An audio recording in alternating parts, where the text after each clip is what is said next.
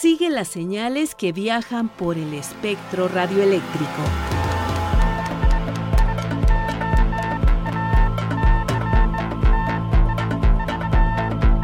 Sintonía libre. Sintonía libre. Un ancho mundo de frecuencias.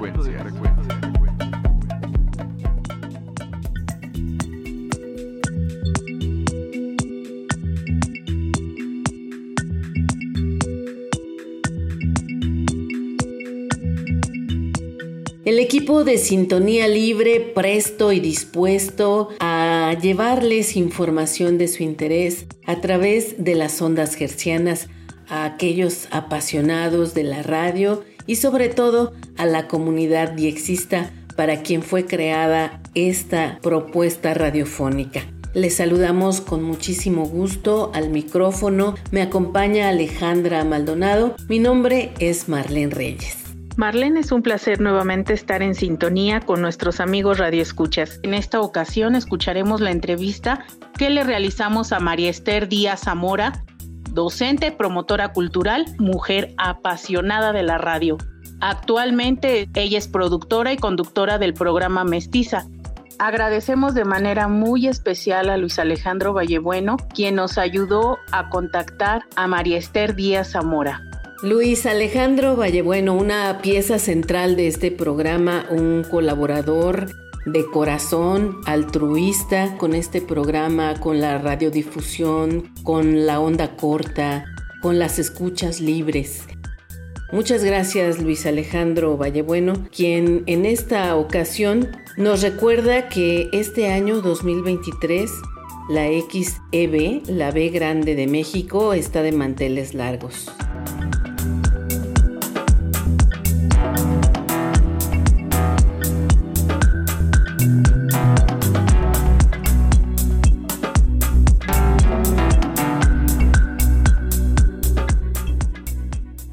Damos paso a la colaboración de nuestro querido Daniel García Robles.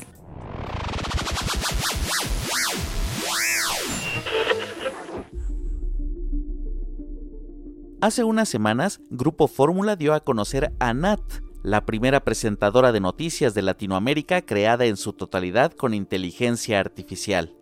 Ya en 2018, China había presentado al primer conductor de noticias de la agencia Xinhua creado con este sistema, diseñado para informar incansablemente desde cualquier punto del país.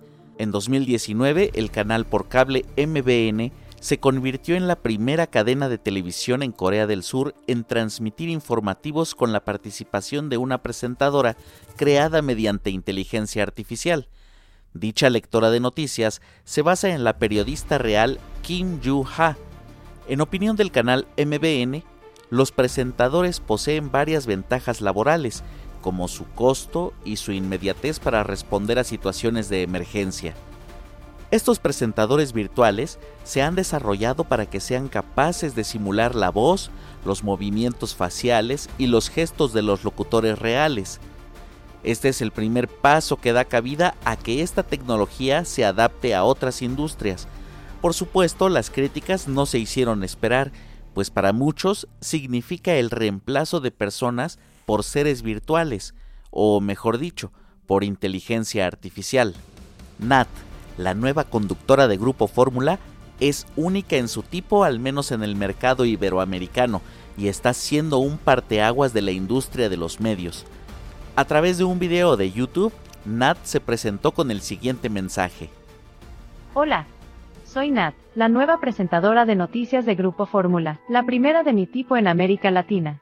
Mi rostro, cabello, ropa e incluso mi voz han sido construidos con inteligencia artificial para brindar una experiencia de noticias innovadora y emocionante. Gracias a mi capacidad de aprendizaje, estaré en constante mejora y evolución para ofrecerles la mejor información posible. Hoy es mi primer día al aire, y es un hito importante en la evolución de los medios de comunicación. Como presentadora de noticias de IA, mi objetivo es brindar información imparcial y veraz sobre los acontecimientos más importantes de México y el mundo. A partir de la próxima semana podrán verme en los informativos de la mañana, tarde y noche transmitidos por Telefórmula en cualquier sistema de cable, Smart TV o Internet. Y podrán escucharme también por Radio Fórmula. No puedo esperar para informarles sobre los eventos más relevantes y las últimas noticias. Gracias por sintonizarme. ¿Será que en algún momento los humanos dejarán de ejercer la locución o la conducción en la radio y la televisión? ¿Usted qué opina? Yo soy Daniel y te invito a que continúes con nosotros. Esto es Sintonía Libre, un ancho mundo de frecuencias. Sintonía Libre.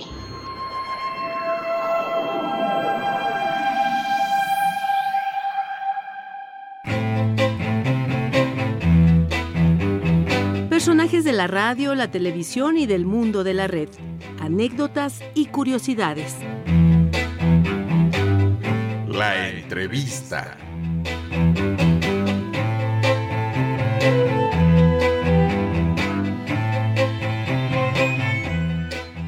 Recibimos en esta emisión de Sintonía Libre a María Esther Díaz Zamora, conductora del programa Mestiza, mujer apasionada de la radio, que nos platicará un poco de su trayectoria y cómo inicia su carrera en este medio de comunicación y después dedicaremos gran parte a hablar de un proyecto llamado Mestiza que por el momento se transmite en diferentes frecuencias. Una de ellas es la de Radio Chapingo. Bienvenida a este programa. Es un gusto que nos acompañes. Hola, ¿qué tal? ¿Cómo están? Pues el placer es totalmente mío el poder compartir con ustedes a través de este programa Sintonía Libre, un poco de esta producción de Mestiza, valorando el pasado y vislumbrando el futuro.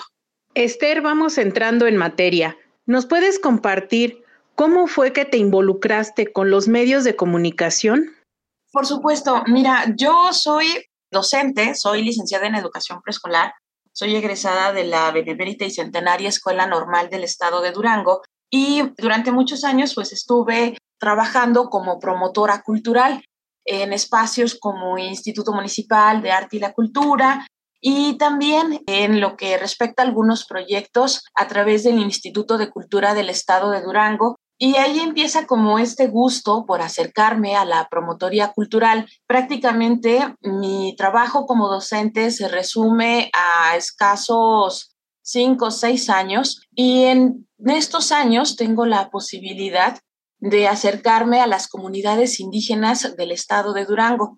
Claro, asisto a estas comunidades con un proceso que hoy en día pues sabemos que no es el correcto al hablar de la colonización, ¿no? En tema de educación. Y pues bueno, me doy cuenta de esta realidad, me doy cuenta que yo estaba inmersa en un proceso de paternalismo y en el pecado pues llevo la penitencia.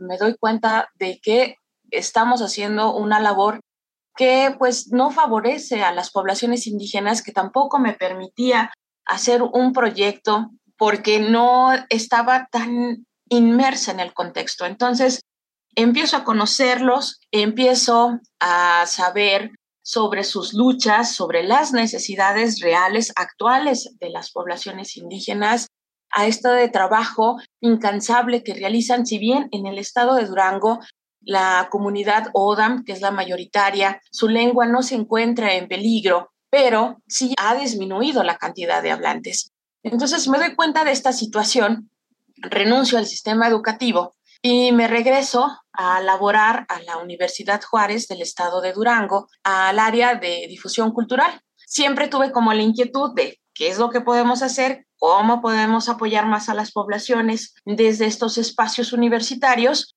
y eh, hacíamos algunas actividades de visibilización, ustedes lo saben, lo cotidiano y que pues también está como tan inmerso en los aspectos folclóricos, que son pues las muestras artesanales, muestras de música, en fin, ¿no? Tuve la oportunidad también de participar en el área de difusión de las actividades de la coordinación de culturas populares e indígenas en el estado de Durango y pues me acerco, ¿no? La etnomusicóloga Ana Cecilia Anguizumas me da esta posibilidad de acercarme a eventos muy importantes, encuentros necesarios de música, de narrativa. Entonces, con todas estas posibilidades que yo ya tenía, que se me habían presentado desde el campo de la educación, desde el área de la promotoría cultural, pues en la universidad pues tratamos de impulsar algunas actividades. si bien no fue tan factible desde el área donde yo estaba en ese momento, se me abre la oportunidad porque también fungía yo como maestra de ceremonias en esta Universidad de Durango y se me da la oportunidad de hacer un cambio a Radio Universidad 100.5 FM. Al llegar ahí me dicen, oye, hay que hacer una propuesta de programa, ¿qué te gustaría trabajar? Y de inmediato dije, es mi oportunidad de hablar de estos temas que pues no son tan comunes, no estaban tan familiarizados en ese entonces en nuestra ciudad capital, al grado de decirles y decirle, por supuesto, a la audiencia que hoy nos sintoniza, que en una ocasión, en una reunión con amigos de la zona indígena, integrantes del Centro de Estudios y Asesoría para Pueblos Indígenas Durango, y se acerca una persona y nos dice, ¿qué están platicando? Nosotros decimos, pues temas sobre el Día Internacional de la Lengua Materna. Y nos dicen, pero si en Durango no hay indígenas, ¿nosotros cómo? no sé, como que no hay, ¿no? Y los compañeros se reían en ese momento y decían, pues entonces, ¿qué somos? Y ahí nos damos cuenta de esta necesidad de abrir los micrófonos, de abrir los espacios en el reconocimiento de las poblaciones, en darle voz, porque también es algo que hemos evitado, desdibujar este paternalismo, hacer visible esta situación que ha afectado a las poblaciones indígenas del estado de Durango en esta invisibilización, pero también en abrir los espacios y que sean ellos quienes lleven la voz, ¿no? Nosotros solamente ser ese vínculo de comunicación entre nuestros radioescuchas que estamos pues, 100% inmersos en una cultura occidental, totalmente citadinos, ¿no? Y con los que son hoy en día quienes llevan esta lucha, quienes llevan estas actividades de visibilización de las poblaciones indígenas y con gusto pues se han desplazado muchos proyectos a raíz de este programa Mestiza. Entonces, así es un poquito de cómo entro yo al área de la producción radiofónica, posteriormente estudio una maestría en comunicación social, pero todo surgió principalmente desde que soy estudiante de la normal del Estado con un interés de acercarme y conocer la realidad y permear, ¿no? O al menos es lo que yo pensaba en esa época, en la educación de las poblaciones indígenas. Me llama la atención, Esther, este fenómeno que no solo se da en Durango, sino en muchas partes del país. ¿A poco en Durango hay indígenas?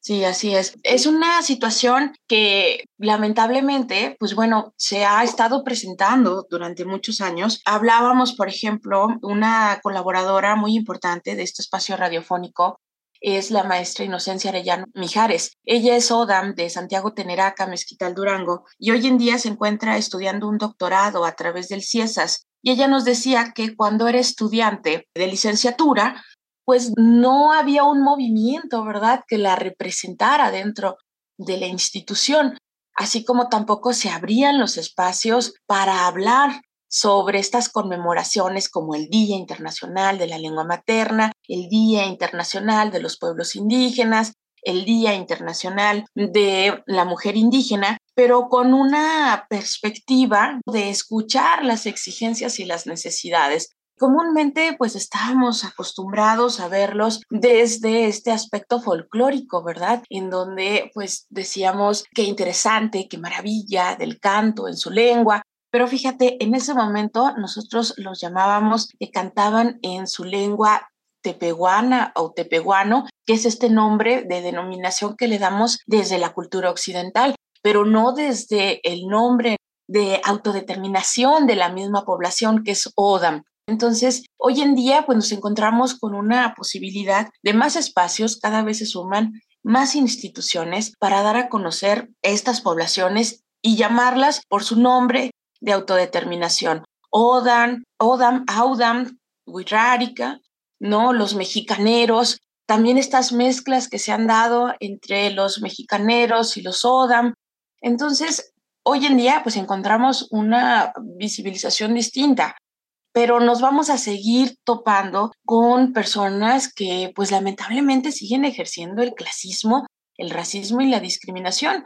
Y a través de este programa, pues bueno, hemos emprendido esa lucha. Yo hoy en día lo considero que pues hemos formado una comunidad entre compañeros que forman parte de las zonas indígenas de nuestro estado, que tienen colectivos que son docentes, que son mujeres líderes de sus comunidades, pero también con radioescuchas que ya entienden estos procesos y que también buscan la manera de compartir esta información y que cada vez se presenten menos estos lamentables procesos sociales. No quiero desaprovechar, pero creo que es importante mencionar lo siguiente.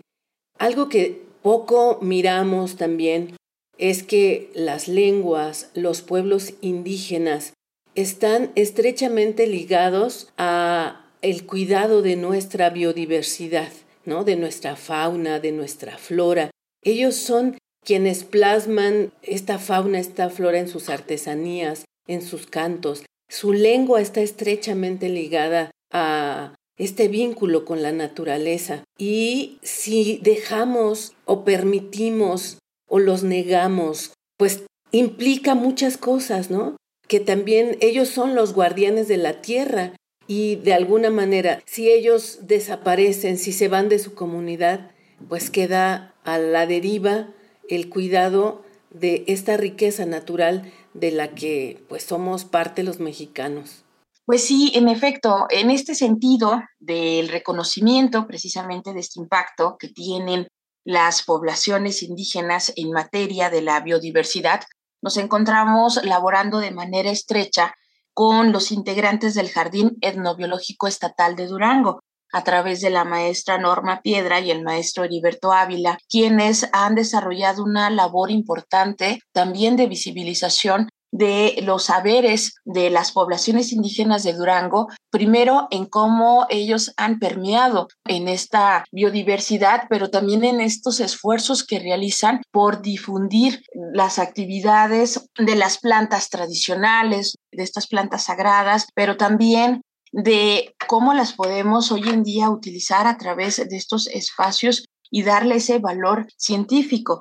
Entonces ellos, a través de una serie de cápsulas que nos presentan en este programa Mestiza, nos empiezan a acercar primero en el reconocimiento de cada una de las poblaciones y sobre el trabajo que ellos realizan.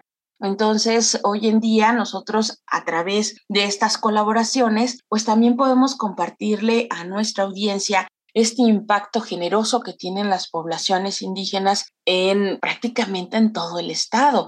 Ahora, esto es por una parte. En otro sentido, también colaboramos con el Centro de Estudios y Asesoría para Pueblos Indígenas, en donde es un grupo de jóvenes quienes pues cuentan con diversos estudios y también han abordado este tema de reconocimiento de la participación de las poblaciones indígenas en el Estado en la preservación de su diversidad. Además, quiero comentarles que en este reconocimiento que ustedes bien hoy mencionan sobre la importancia de las poblaciones indígenas, hay incluso compañeros que se dedican a la artesanía y al activismo, como lo es Modesto Salvador Solís, quien también es un colaborador del programa. Y él, por ejemplo, siempre ha estado trabajando en una lucha de que se respete esta parte que tenemos nosotros en el estado de Durango, que es con la presencia de los aserraderos, la tal indiscriminada de pinos. Entonces, él ha estado trabajando arduamente en este sentido, lo hemos compartido a través del programa Mestiza y a través del pino, de la barbasca del pino. Él dice, podemos aprovechar nuestra flora, nuestra fauna de otra manera. Y con la barbasca de pino ellos se han dedicado a hacer artesanías, desde sombreros hasta bisutería. Entonces, este tipo de actividades pues le permite también a la comunidad entender la importancia de seguir resguardando, de seguir preservando y de encontrar materia prima para que pues bueno, se puedan llevar a cabo actividades que a ellos les permita mejorar su economía.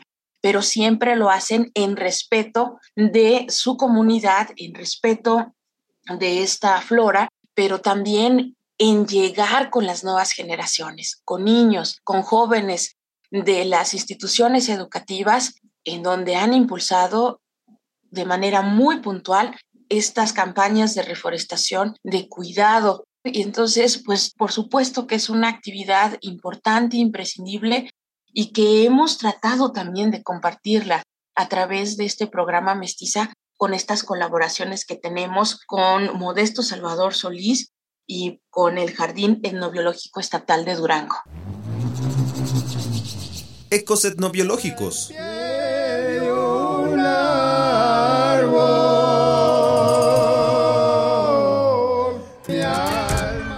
Ecos etnobiológicos del Jardín Etnobiológico Estatal de Durango. Esther, ¿cuál ha sido el camino que ha recorrido el programa Mestiza?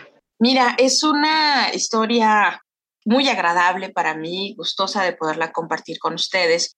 El programa Mestiza nació un 19 de febrero en el año 2017 a través del 100.5 FM de Radio Universidad. Entonces, para el año 2018, nosotros tenemos un contacto con la locutora y productora Juanita Meraz, quien le envío siempre un saludo muy afectuoso y mi eterno agradecimiento, y ella este, nos da esta posibilidad de transmitir el programa, ¿verdad? Nos solicita algunas producciones, nos dicen, oigan, ustedes qué les gustaría que se pudiera compartir a través de nuestra radio, tienen alguna propuesta.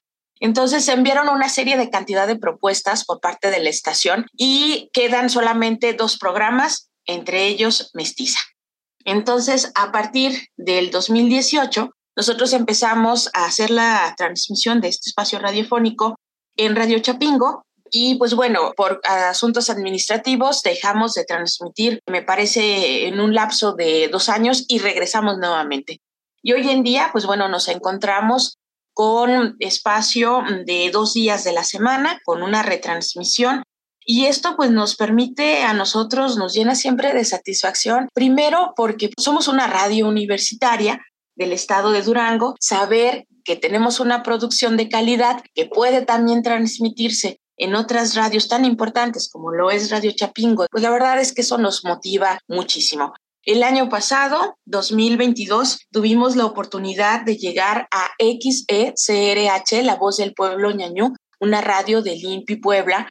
Y pues bueno, esto nos ha permitido a nosotros pues dar a conocer la voz de las poblaciones indígenas del estado de Durango en estas dos radios muy importantes. Entonces, así es como nosotros llegamos a Radio Chapingo al 1130 de AM y aprovecho, si me lo permiten, hacer el anuncio que nos pueden escuchar los días viernes a las 12 del día y los miércoles a las 8 de la noche.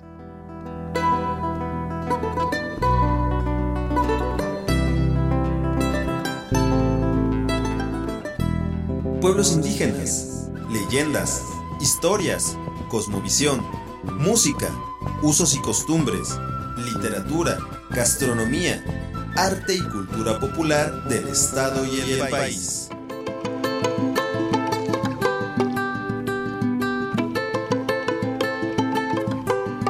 Valoremos el pasado y vislumbremos el futuro con Esther Díaz, Osvaldo Ceniceros y Jesús Lira. Al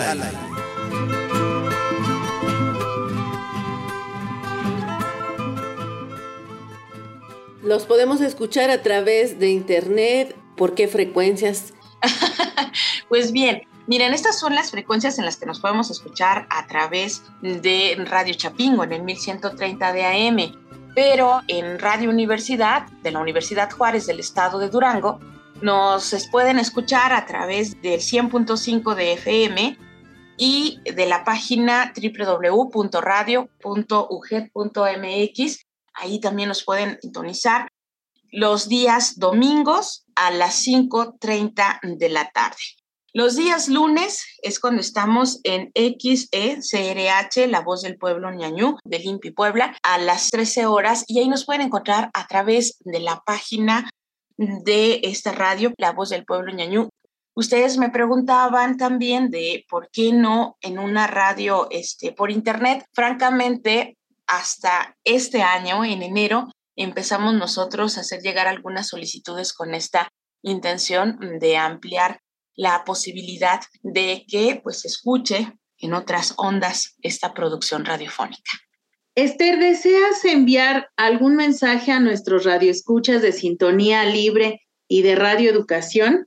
Pues yo quiero agradecerles a todos ustedes que el día de hoy nos están escuchando esta posibilidad de poderles compartir un poco de este quehacer radiofónico. Los invitamos siempre a estar atentos a estos aspectos de las poblaciones indígenas, a reconocer la valía que tienen las poblaciones, este aporte importante que hacen hacia toda nuestra nación, pero de manera muy especial, muy especial y muy sentida, a que no ejerzamos aspectos de apropiación cultural, que respetemos estos derechos culturales que tienen las poblaciones indígenas, que reconozcamos nosotros también nuestra propia identidad desde esta cultura occidental y respetar siempre ¿no? a las poblaciones indígenas, que cada vez sean menos quienes ejerzan el clasismo, el racismo y la discriminación, ver a las poblaciones indígenas con esta valía, darles este respeto a sus formas de autogobierno y que cada vez sea menos esta mirada,